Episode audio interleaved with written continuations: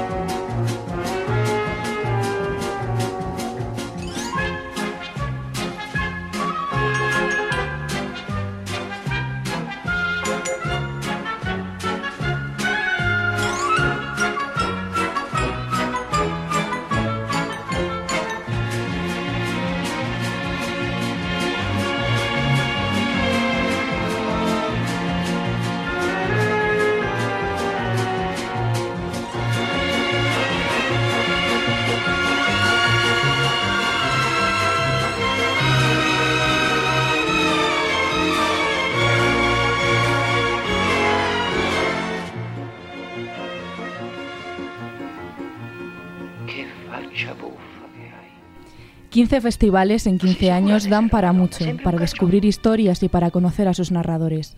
En 15 ediciones, Festival de Palabra ha dado mucho que hablar. Nos ha trasladado a sitios metafóricos, literales y espirituales. Su organizador, Félix Salvo, complementa todos los años la semana previa a San Valentín con relatos para todos los públicos, desde los más pequeños hasta los más adultos. Y hoy nos visita junto con de Bardagí y Héctor Urien para contarnos más sobre este Festival de Palabra. Buenos días. Buenos días. Hola, buenos, días. bienvenidos. Eh, empiezo yo, porque la pregunta hay que hacérsela a Félix. Mm. ¿Cómo, llevando 15 años con el mismo ABC, bueno, no es el mismo, ¿eh? Que, me escuche, debe ser una broma. Lo petas todos los años y siempre es el que llena la sala 1 y hay verdadera devoción por Félix Albo en estas tierras castellanas cuando bueno, a mí, a mí también me sorprende, ¿qué quieres que te diga? Además, un martes, que, en teoría es un día, ¿verdad? Pues así que, dices, pues, pues no lo sé, no lo sé. Eh, he conectado muy bien con el público de Cuenca, a mí es un público que, que me tiene enamorado y de hecho a todo el mundo que, que, invito al festival, una de las primeras cosas que digo es, les hablo de la belleza de la ciudad y, y, del público. Para mí tiene una calidad que te permite trabajar, es un público que te da confianza y seguridad sobre el escenario y te dedicas solo a, a contar la historia, ¿no? no tienes que andar pendiente de nada porque están ahí están sentados y, y, abiertos, ¿no? Y están dispuestos a bailar la música que les, que les traigas porque eh, en el Festival de Palabra tiene la particularidad que el ganador del voto popular vuelve al año siguiente. ¿Haces trampas para volver todos los años? Sí, yo no, estoy fuera de concurso. yo estoy fuera de concurso. Este año tenemos la suerte de tener a Paula. El año pasado, pues la diferencia siempre es mínima, ¿no? Pero vuelve Paula a cerrar el espectáculo y la verdad es que yo creo que es una suerte volverla a tener, volverla a disfrutar, porque es un un torbellino de energía sobre el escenario y una, y una persona que hay que escuchar sus historias y su manera de mirar la vida. Sabemos que Héctor vienes de Madrid. Sí. ¿Originario de Madrid? Bueno, nací en Madrid y luego me crié en Ávila. Ah, tenías un acento. Y me en Salamanca. o sea, algo, algo, algo, se te notaba. Y Ceresade, ¿Vienes de, de, los cuentos de las mil y una noches? Vengo de Sabadell. Ahí se acaba el exotismo. ¿Y, qué, fue, qué fue lo primero que pensaste cuando Félix te dice, oye, te voy a llevar a un festival en febrero en Cuenca? Cuidado, ¿eh? Febrero en Cuenca. Dijiste... Que vaya regalo, porque... ¿Sí? sí, porque bueno, yo sé que las cosas que organiza Félix, pues, pues son muy bonitas. Entonces, como ya tenía experiencia en alguna otra cosilla, pues me apetecía un montón como volver a trabajar así. Pero es muy fuerte, ¿no? Porque un festival que esté aquí en las montañas, en una ciudad de 45.000, ¿no llegamos? 50.000. No llegamos a 50.000 habitantes, 15 años, una programación en mitad de febrero, cinco días, es un loco, ¿eh? Para adultos, además, porque creo que ese detalle, ¿no? Hay mucha programación familiar, ¿no? Infantil, pero así con, con, con un peso donde el, donde el cuento para adultos sea tan, tenga tanta presencia, es... Sí, porque además es distinto. O sea, si tú haces un teatro para niños en un parque un sábado, entrada gratuita, pues es muy difícil que, salvo la lluvia, te dispares en un pie. Pero lo de la taquilla un martes y tal, también tienes que hacer muchas cuentas, ¿no? Sí, sí, no las cuentas y por muchas que las hagas no salen, también te lo digo. Pero, pero bueno, eh, yo creo que el público de Cuenca, el, festival tiene un grupo de, público estable, ¿no? Y que también yo creo que hemos hecho muy bien en fijarlo la Semana de los Enamorados. Estemos de acuerdo o no con la celebración del día y todo lo que hay alrededor de él. Es un día, yo creo que la vida hay que celebrarla. Y, a nivel eh, mnemotécnico no es muy fácil de recordar que es la semana del Día de los Enamorados, porque nos van a bombardear con esa fecha por todos los lados. Porque has estado variando durante fecha. Y este es el primer año que se hace en esta fecha. No, es el segundo, segundo, año, segundo año que se hace en esta fecha. Lo decidimos hace, hace tres años. Sí, antes se hacía, empezó a hacerse en junio, yo creo. La FLIC al principio era final de curso prácticamente. o mayo, mayo era, sí. mayo. Y estuvimos ahí pues, durante prácticamente los 10 años que se hizo la FLIC. Eh, no, los últimos años de la FLIC yo creo que pasó a octubre. y por eso cuando recuperamos el festival después de tres años de parón, que también fue bueno, esto es, es, un logro, o sea, recuperar un festival después de pararlo, cualquier cosa cultural que tenga su periodicidad o su frecuencia y de repente la detengas, lo más normal es que se diluya y que no vuelva a resurgir, cuesta muchísimo, ¿no? Y de hecho hemos perdido en la FLIC venían grupos de 400, 500 personas todas las noches. Sí que es verdad, venía gente de toda la región y tal, pero hemos perdido un, pues gente, ¿no? Pero hay un grupo que viene de allí también, ¿no? Y, que es, por ese grupo merece la pena, o sea, con la cara de ilusión, con, las gracias que te dan, ¿no? Y la programación del, del, festival yo siempre cuido mucho. Son narradores de, de calidad, son, son personas que llevan con, con, mucho, mucho, mucha responsabilidad del oficio. Y, y, sí que trato de programar voces distintas, o sea, maneras de, de contar distintas. ¿no? Que yo creo que es lo que hay que defender en nuestro oficio, la identidad del narrador, una, una voz, una manera de contar, un, un, tipo de historias, ¿no? Pero a veces incluso me parece curioso escuchar la misma historia, que a veces ocurre por distintas voces, ¿no? Sí, Eso aquí sí, en Cuenca lo hemos tenido y el público te lo dice, oye, no sabría decir cuál de los dos me gustan porque son al final historias distintas, ah, y es verdad, ¿no? Es verdad. Eh, sois, el rey, sois los reyes de la morcilla. O sea, está, claro. está claro, pero es así. Os voy a hacer una pregunta que, que quizá os siente mal. A Félix le sienta siempre mal, ¿vale?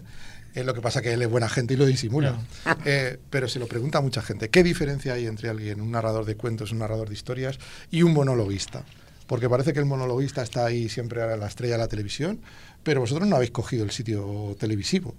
Eh, Yo, ellos se ocupan sí. un lugar en la televisión, pero yo, vosotros no estáis ahí. Yo creo que el monólogo, bueno, hay una, una parte formal, o sea, el monólogo no tiene el contacto tan, tan real con el público tan fuerte que tenemos nosotros. Nosotros trabajamos con el público, el monologuista trabaja para el público.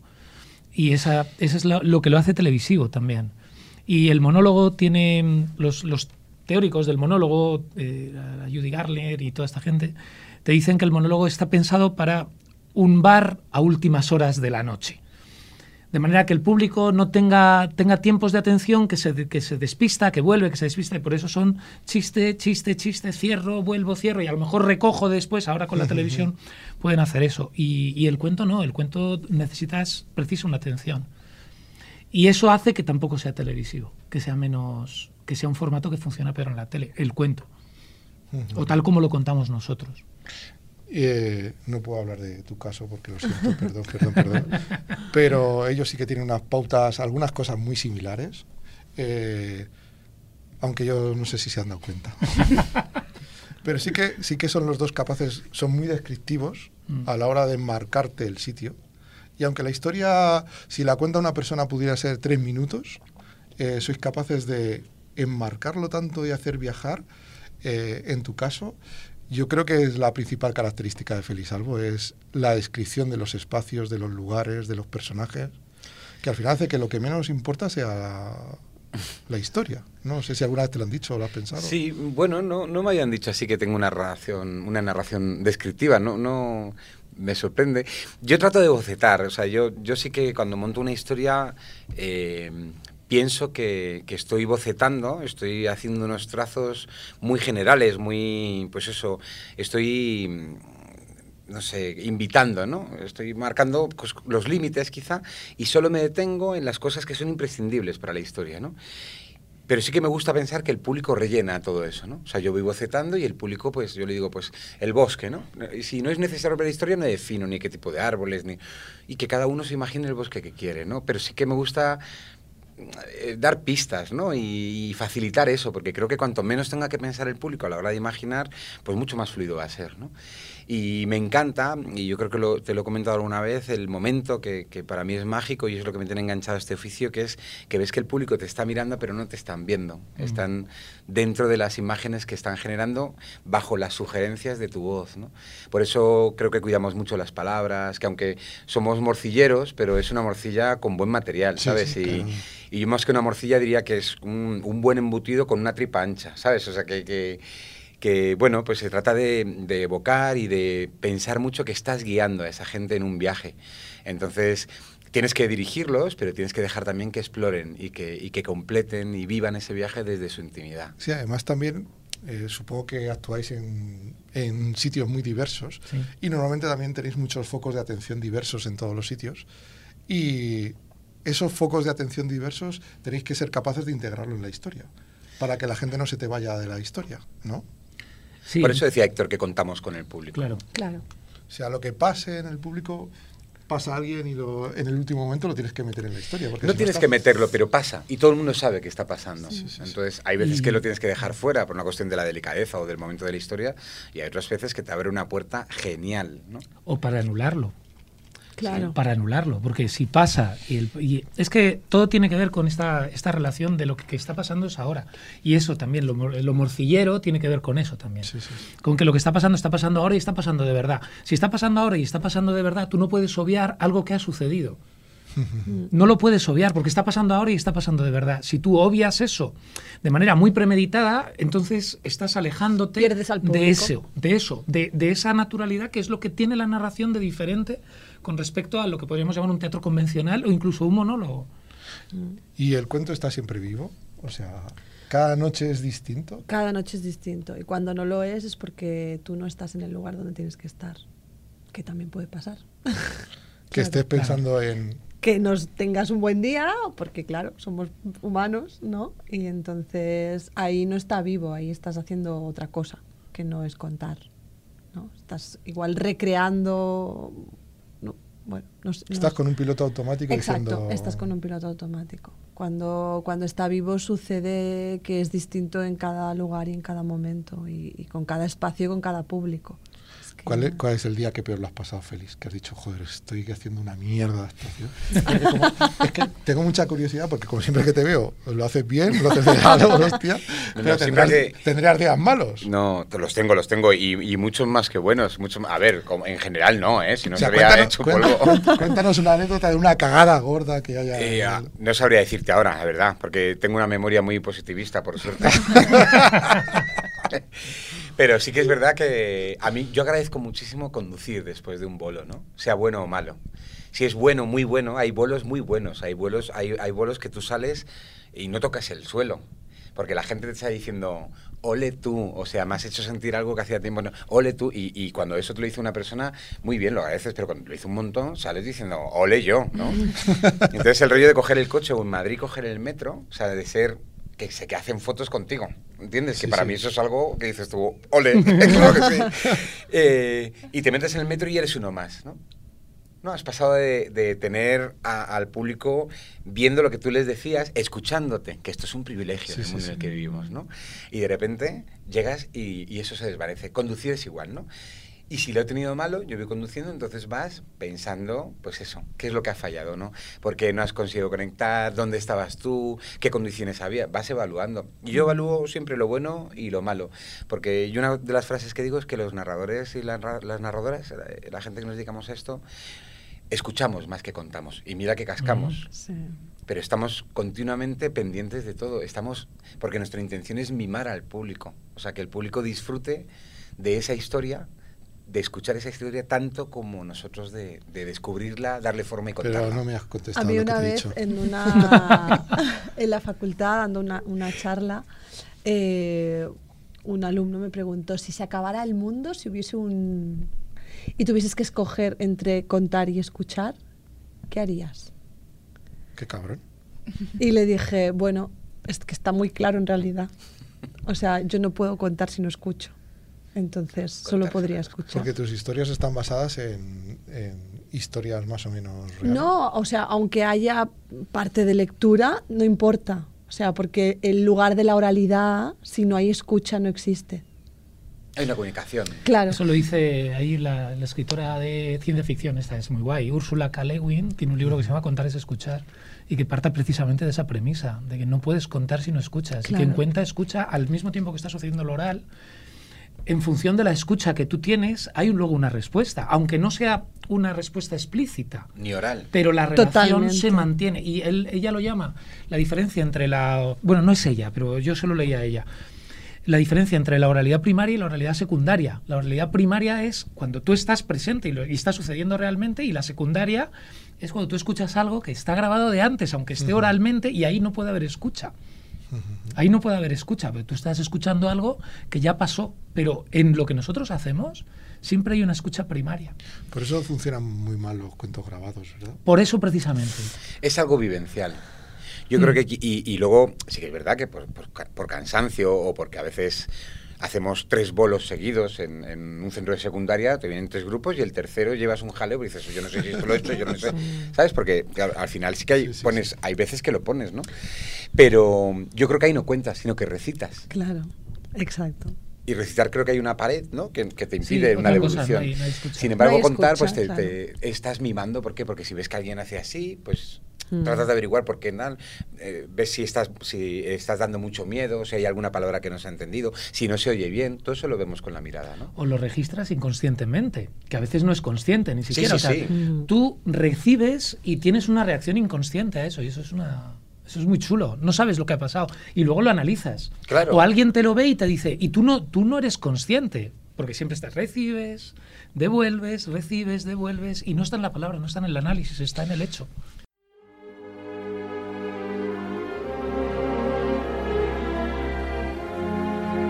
C'est étrange. Je ne sais pas ce qui m'arrive ce soir. Je te regarde comme pour la première fois. Encore des mots, toujours des mots, les mêmes mots. Je ne sais plus comment te dire. Rien que des mots. Mais tu es cette belle histoire d'amour que je ne cesserai jamais de lire. Des mots faciles, des mots fragiles, c'était trop beau. Tu es d'hier et de demain. Bien trop beau. Seule vérité. Mais c'est fini, le temps des rêves les souvenirs se fanent aussi quand on les oublie. Tu es comme le vent qui fait chanter le violon et emporte au loin le parfum des roses. Caramel, bonbon et chocolat. Par moments, je ne te comprends pas. Merci pas bien les offrir à une autre qui aime le vent et le parfum des tendre enrobé de douceur se pose sur ma bouche, mais jamais sur mon cœur. Une. Parole,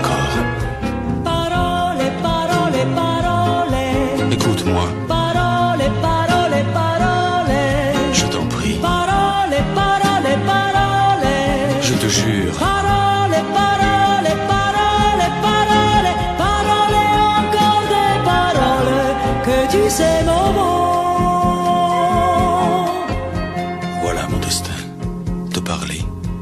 parler comme la première fois. Encore des mots, toujours des mots, les mêmes mots. Comme j'aimerais que tu me comprennes. Rien que des mots. Que tu m'écoutes au moins une fois. Des mots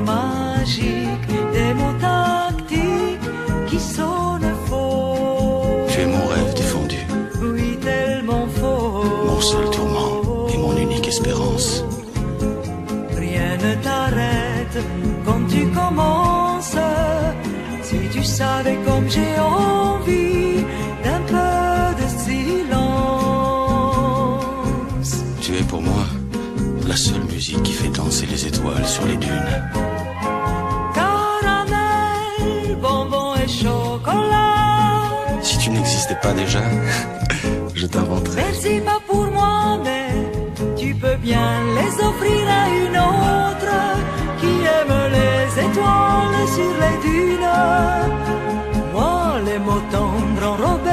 douceur se posent sur ma bouche, mais jamais sur mon cœur. Encore un mot, juste une parole. Parole, parole, parole. Écoute-moi. Parole, parole, parole. Je t'en prie. Parole, parole, parole. Je te jure.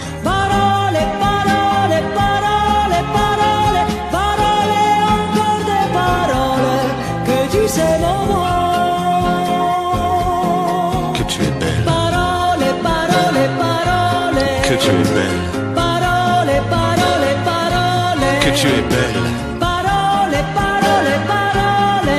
Que tu es belle. Parole, parole, parole, parole, parole, encore des paroles que tu sais mon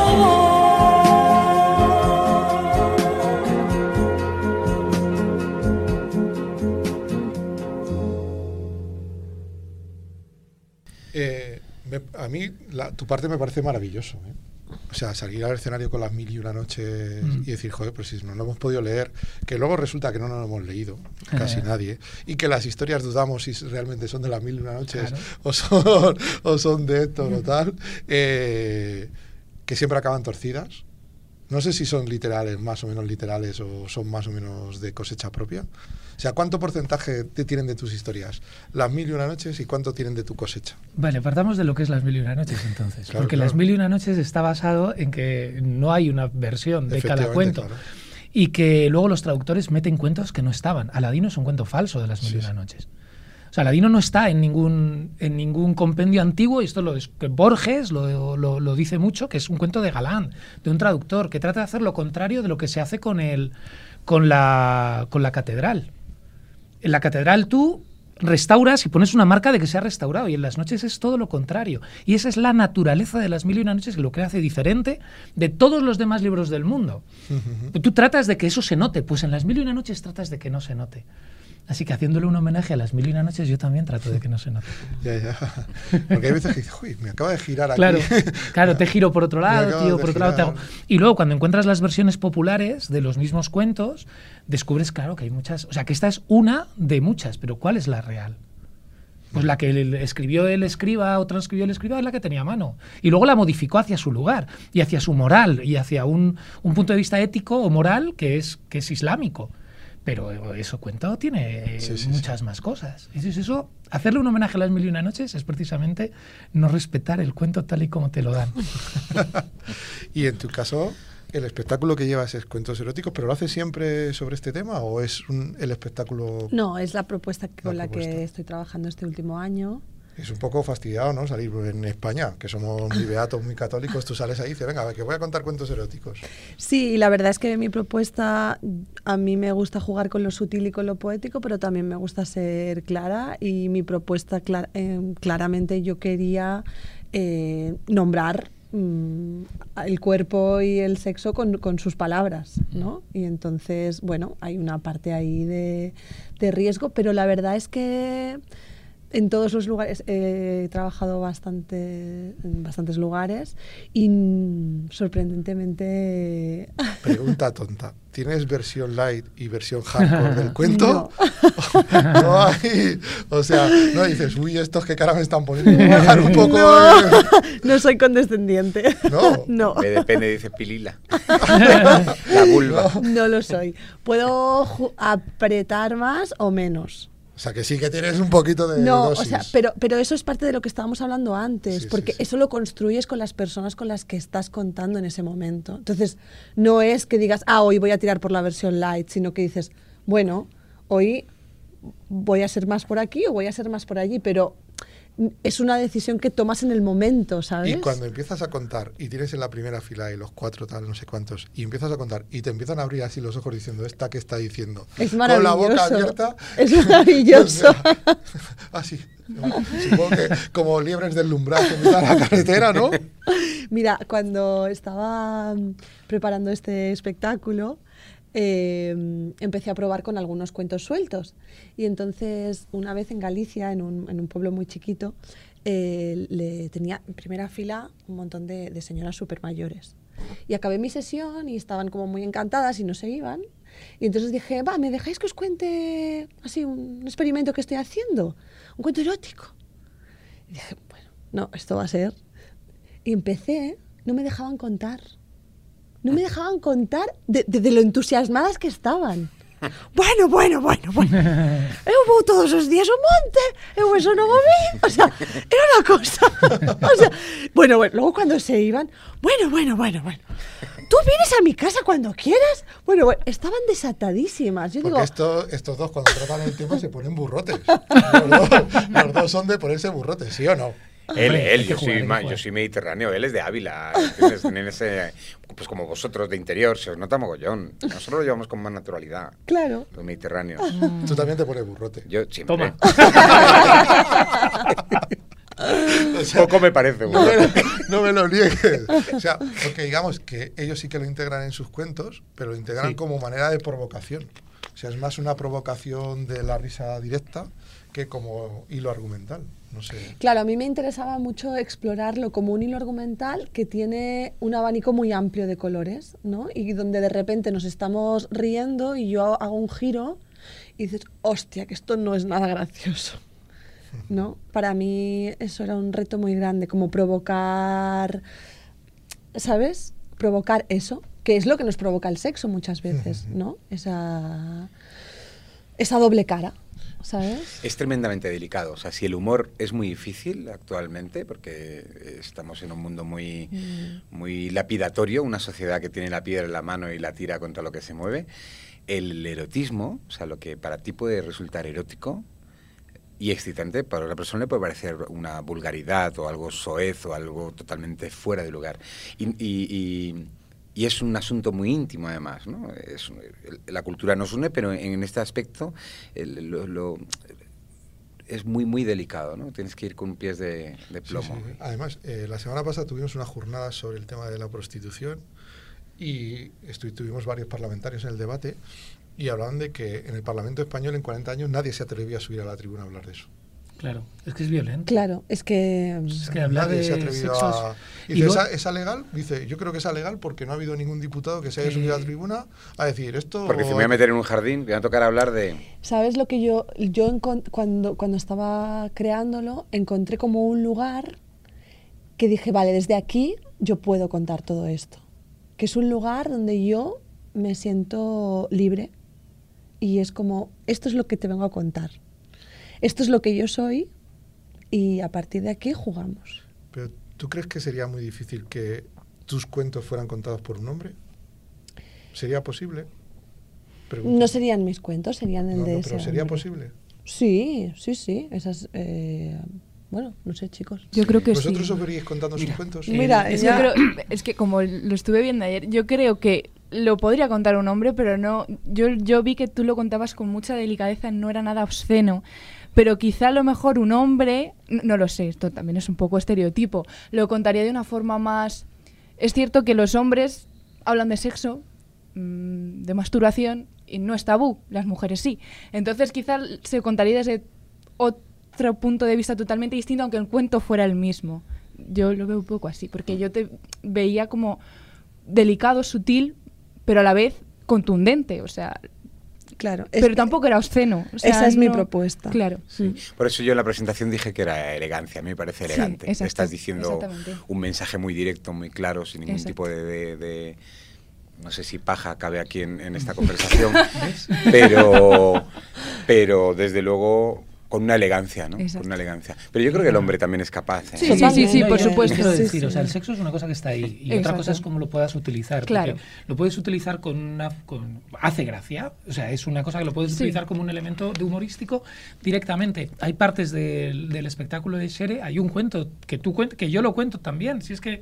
O sea, no, no Claro, es que se pueda hacer, es que lo hacemos. Exacto. Es que lo hacemos y lo puedes utilizar por ahí o puedes utilizarlo por otro lado. Pero os voy a decir una cosa de lo que es el cuento erótico, lo que pasa con un cuento erótico eh, que lo cuenta un tío, ¿no? Y cuando realmente tiene ese efecto. Pues yo tengo una historia que la cuento y hago un juego parecido, todo lo que tú hacías con el mojito, que es lo más erótico de tu espectáculo. Lo más erótico no habla directamente de erotismo. Y a mí me pasa igual, ¿no? Y de repente ves a tipos que se ponen incómodos. Sí. Porque la voz de un tío les está provocando cosas que no les debería estar provocando la voz de un tío. Y eso es tremendo, porque los ves así, ves a las novias. Recuerdo una amiga mía que fue con un novio y que le decía, pero está hablando de lo que está hablando.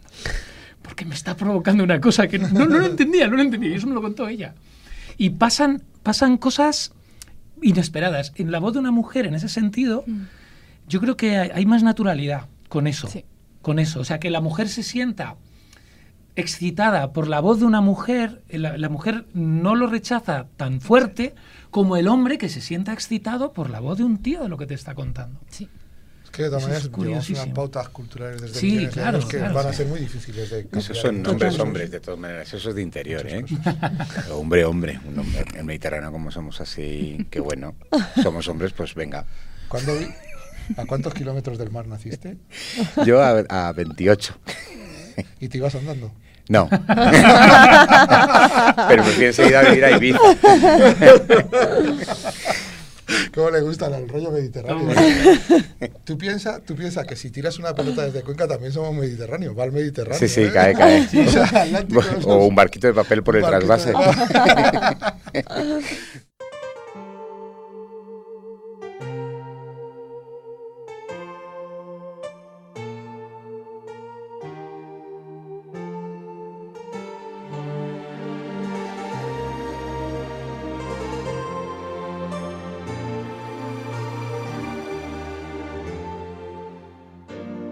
dove il mare luccica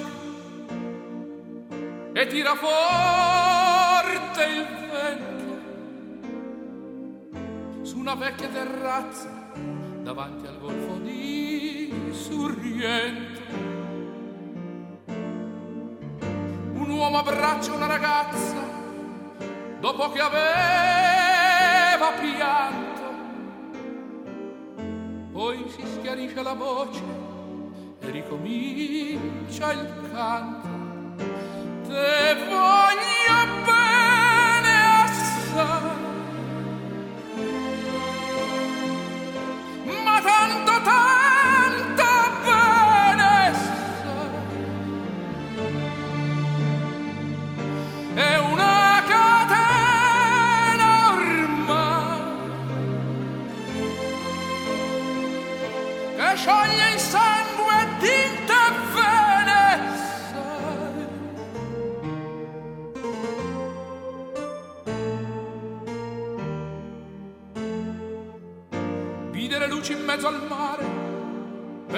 notti là in America,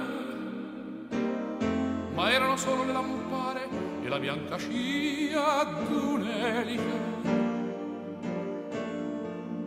Sentì il dolore della musica, si alzò dal piano forte. Ma quando vide la luna uscire da una nuvola, gli sembrò più dolce anche la morte. Guardò negli occhi la ragazza, quegli occhi verdi come il mare. Poi all'improvviso uscì una lacrima e lui credette d'affogare. Te voglio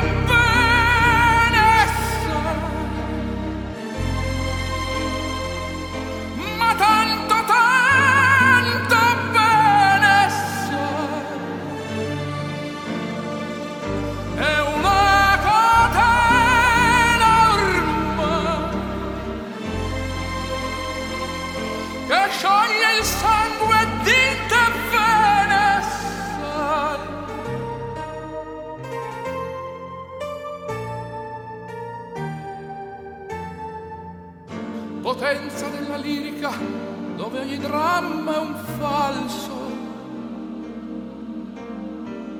e con un po' di trucco e con la mimica puoi diventare un altro. Ma due occhi che ti guardano così vicini e feri ti fanno scordare le parole,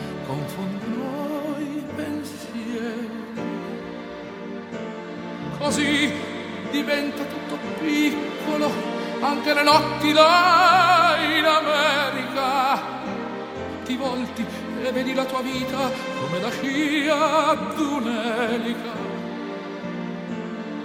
Ma sì, è la vita che finisce, ma lui non ci pensò poi tanto.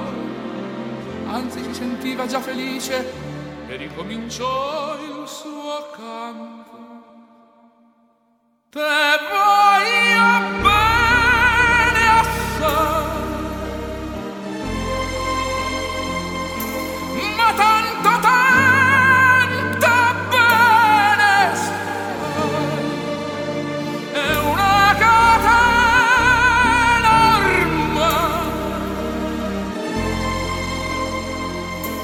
Che scioglie il sangue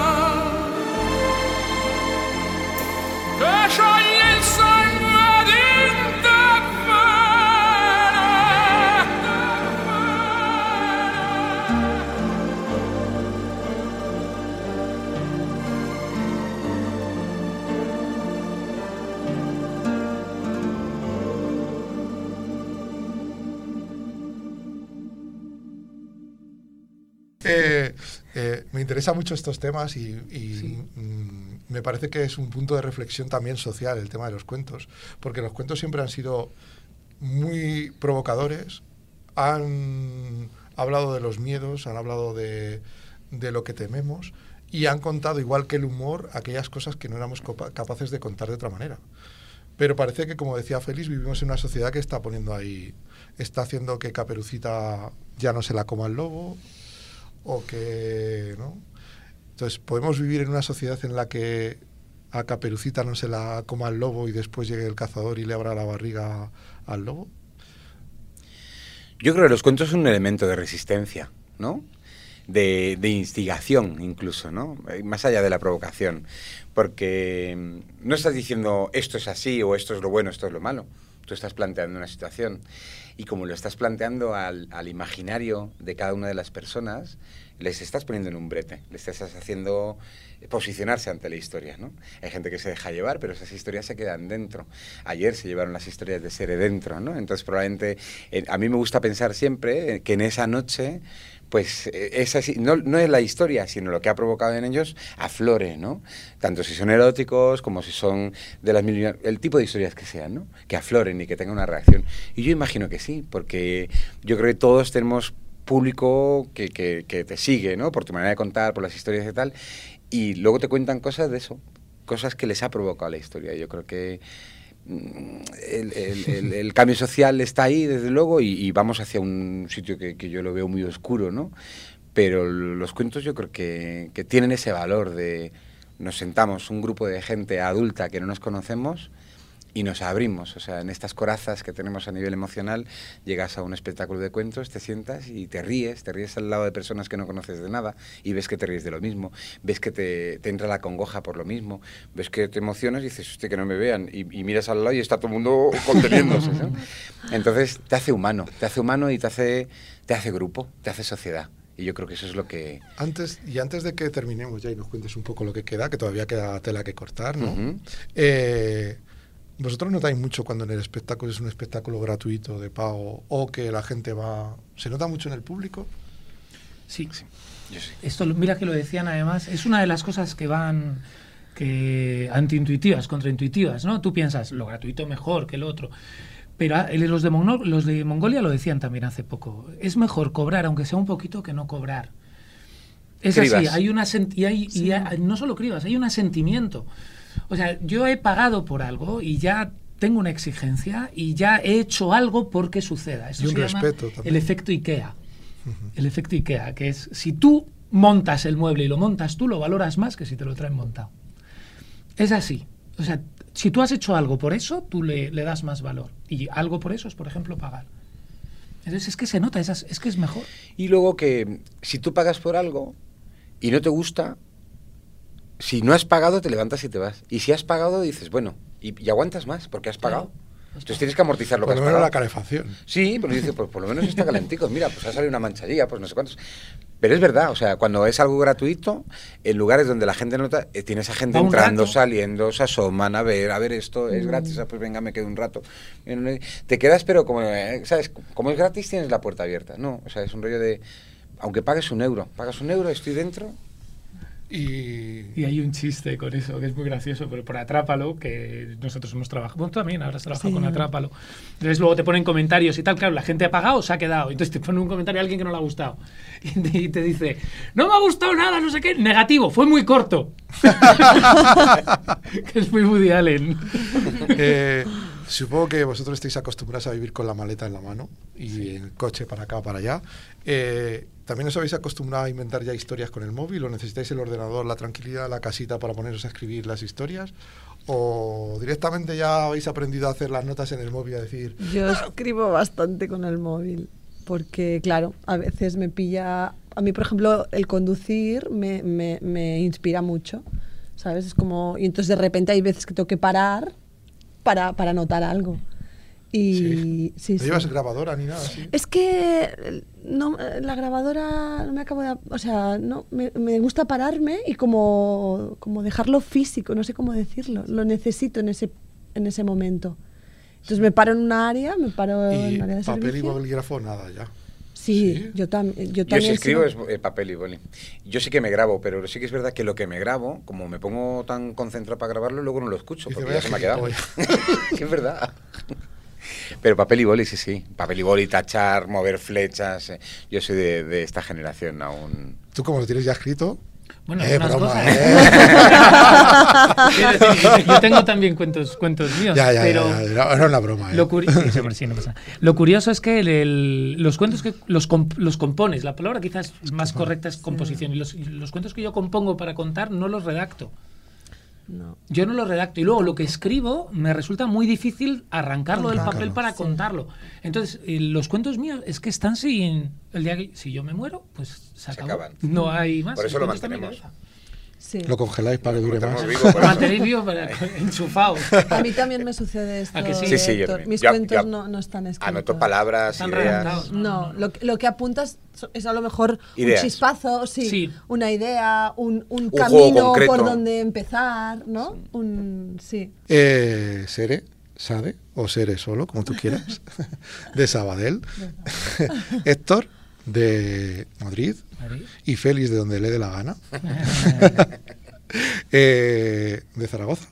No, yo soy valenciano, yo soy valenciano. Ah, creía que eras de un pueblo de Zaragoza. No, de un pueblo de Valencia, un pueblo de Valencia. Era una broma, Ya, ¿eh? ya, Lo que pasa es que no lo has pillado. No, no lo he pillado, No lo has pillado. Me has pillado fuera.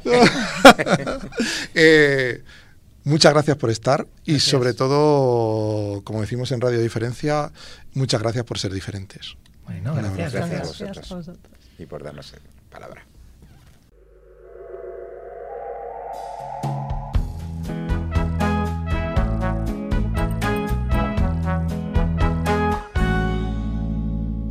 Narciso, parole di burro si sciolgono sotto l'alito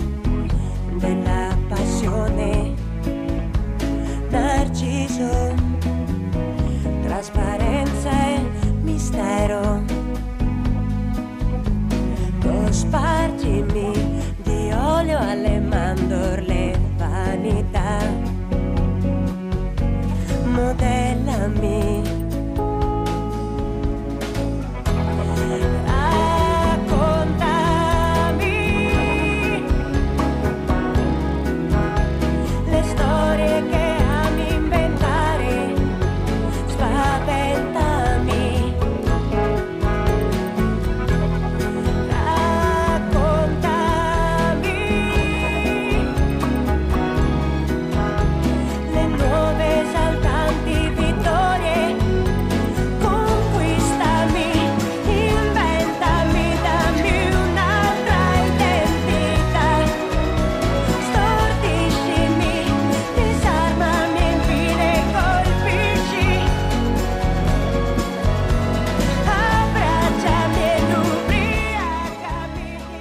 Para que nosotros seamos Radio Diferencia, para que nuestro ser pese sobre el suelo, es necesario un ancho espacio y un largo tiempo, y que gentes de todo el mar y de toda la tierra quieran sentarse con nosotras a contarnos los solsticios y equinoccios que nos alumbran, y nos presten algo de su luz diferente. Gracias, gentes llegadas desde cualquier lugar del pensamiento a Radio Diferencia. Gracias por ser diferentes.